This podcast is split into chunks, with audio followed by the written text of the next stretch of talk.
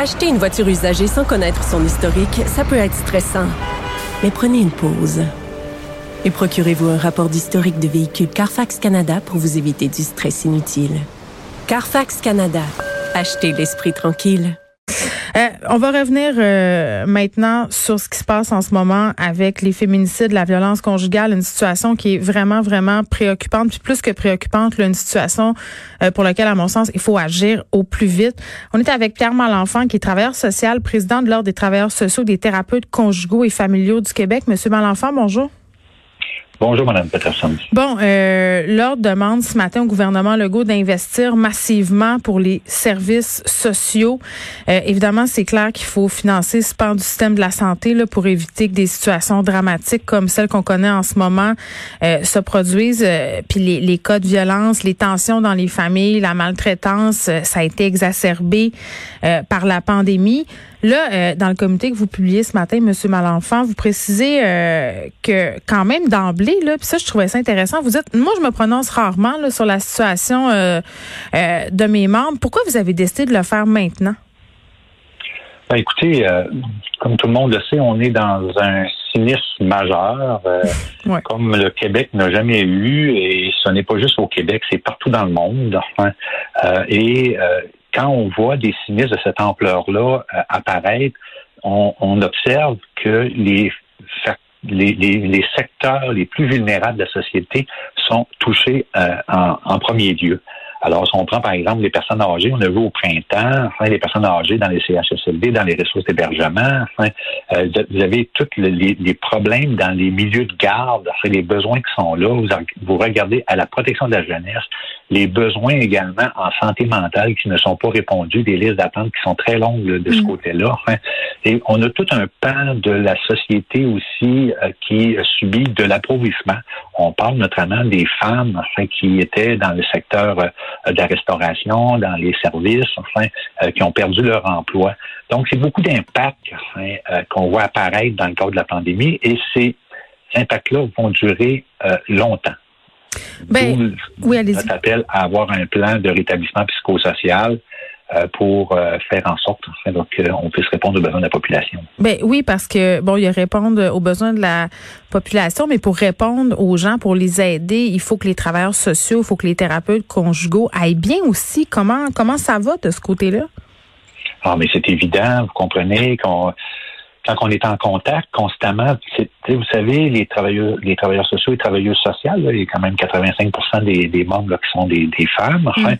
Quand on est en contact jour après jour avec la misère humaine, avec euh, euh, avec la détresse, avec la mort, avec des gens qui, sont en deuil, avec des gens qui sont, sont confrontés enfin, à des situations traumatiques, mm. alors nécessairement, c'est ça, ça, crée de l'usure de compassion, euh, ça crée du stress enfin, chez, chez les membres nécessairement.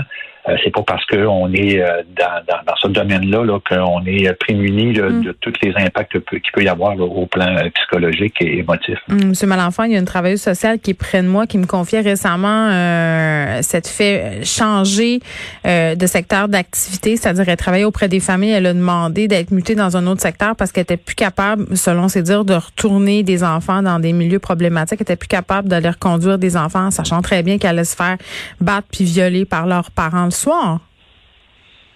Oui, c'est justement, c'est très triste. Vous savez, les, services sociaux, c'est le filet social. Donc, ce filet social-là, depuis euh, les années 80, enfin, et, euh, les gouvernements se sont succédés un après l'autre. Il y a eu des coupures, la privatisation. On a eu une, réforme majeure du, du, réseau de la santé et des services sociaux là, euh, il n'y a pas tellement longtemps. Alors, d'être confronté à un sinistre comme on est dans lequel on est présentement, enfin, et qu'en plus, on a, vous savez, même avant la pandémie, enfin, on n'était pas capable de répondre aux besoins. Mais je comprends pas, je comprends pas, Monsieur Malenfant, pour vrai, parce qu'on a eu la commission Laurent qui a mis en lumière toutes sortes de lacunes. Euh, bon, les gouvernements, là, tous les gouvernements, tous les partis euh, se disent préoccupés par la question des enfants, par le, le bien-être des enfants, la maltraitance, la violence conjugale. Pourtant, ça continue, ça se perpétue. Vous avez jamais l'air d'avoir les moyens d'agir. Oui, mais quand vous avez été pendant 30 ans à négliger le filet social, ben nécessairement, quand arrive une pandémie comme dans laquelle on est présentement, ben on les voit les trous. Euh, le, le, le, ministre des Finances va annoncer bientôt le budget. Alors, on, on, dit oui, il faut qu'il y ait une relance économique, mais ça nous prend absolument une relance sociale. Vous savez, tous les indicateurs psychosociaux hmm. au Québec présentement sont au rouge. Il y a des problèmes majeurs partout. et une pandémie comme on vit présentement, c'est un marqueur social historique la vie, elle sera plus jamais pareille euh, après cette pandémie-là. Et qu'est-ce qui nous, qui, qui, qui, qui est le, le piège, c'est que quand on va arriver vers la fin de la vaccination, quand, quand on va voir le virus commencer à un moment donné à s'atténuer, mm. euh, on va en parler moins, enfin, et à ce moment-là, on va avoir l'impression que la situation revient à la normale. Alors que c'est connu quand il arrive des sinistres, les impacts psychosociaux se font sentir sur des longues périodes.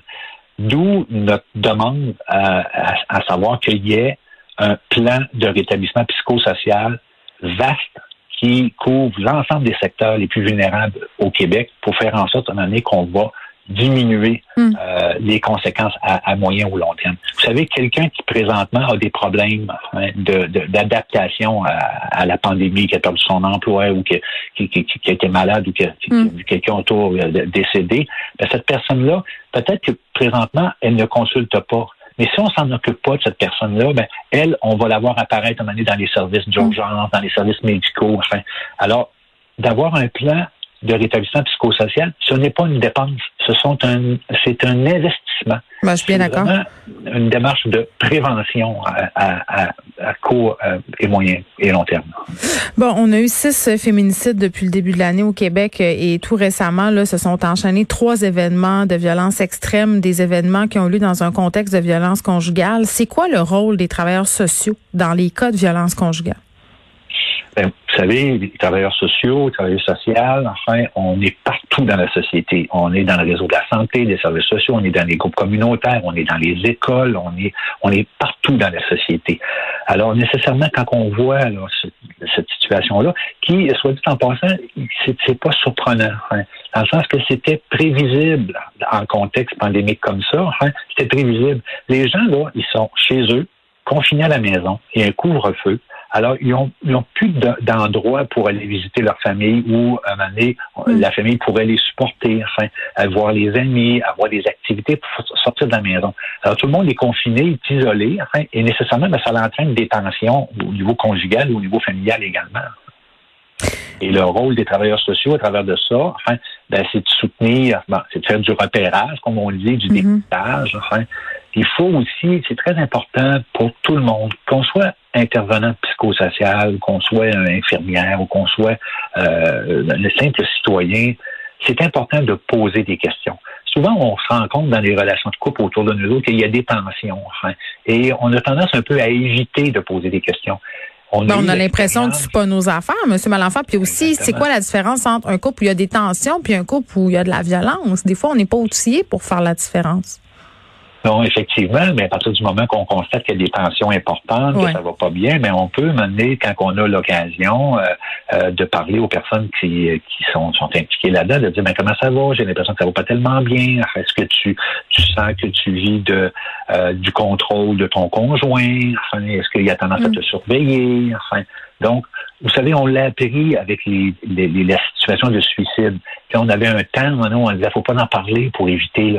Alors, il faut en parler de la bonne façon. Il faut éviter de répandre tout ça sur la place publique. Mais dans les démarches, dans le soutien qu'on offre à nos proches autour de nous, enfin, ou encore lorsqu'on est un professionnel, il faut poser des questions. Est-ce que tu as envie de te suicider? Comment tu le ferais? Alors, même chose concernant la violence conjugale. C'est important que les intervenants que les proches mettent un filet de sécurité euh, d'avoir une trousse de sécurité. C'est plus difficile maintenant là, parce que si vous quittez la maison à, 10h30, 11h le soir, ben vous êtes dans, le couvre-feu. Enfin, puis aussi... Oui, des fois, ça se passe la nuit quand ça dégénère. Je comprends. Euh, qu'est-ce que vous me dites, euh, Monsieur Malenfant? Puis en même temps, comment on ferait, euh, par exemple, vous, chez les travailleurs sociaux, pour si on veut euh, cibler les hommes qui représentent une menace, puis les aider, parce que, tu sais, là, il est question de femmes assassinées, il faut aider ces femmes-là, bien, bien entendu.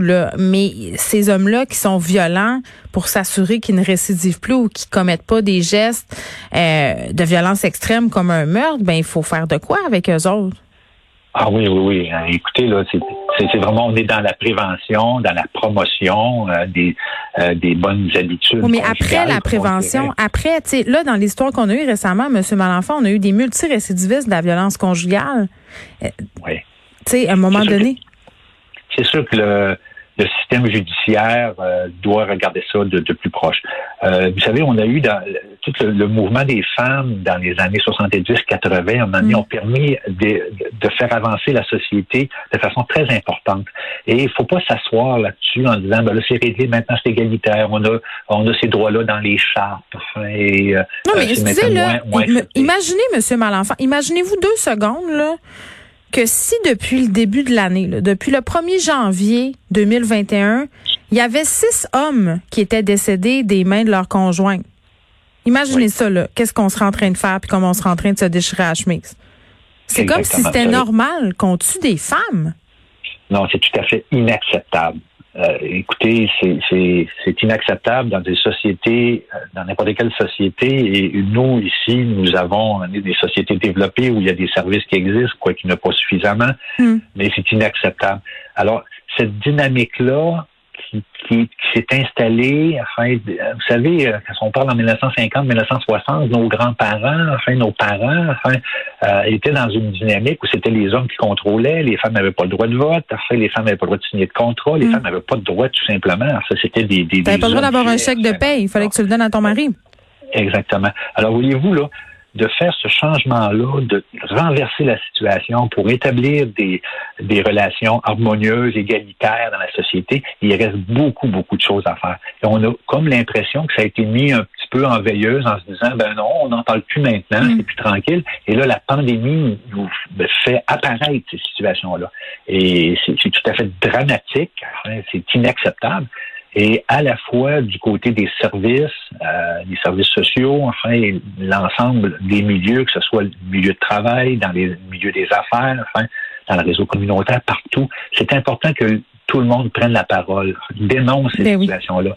Et le milieu juridique également doit faire un, ben travail important pour ne pas libérer, enfin bien évaluer la situation de ces personnes-là et s'assurer d'avoir un encadrement, s'ils sont, s'ils sont libérés, d'avoir un encadrement très, très serré. très bien. Pierre-Paul Malenfant, qui est travailleur social, président de l'Ordre des travailleurs sociaux et thérapeutes conjugaux et familiaux du Québec, qui faisait une sortie aujourd'hui demandant au gouvernement Legault d'investir massivement pour les services sociaux.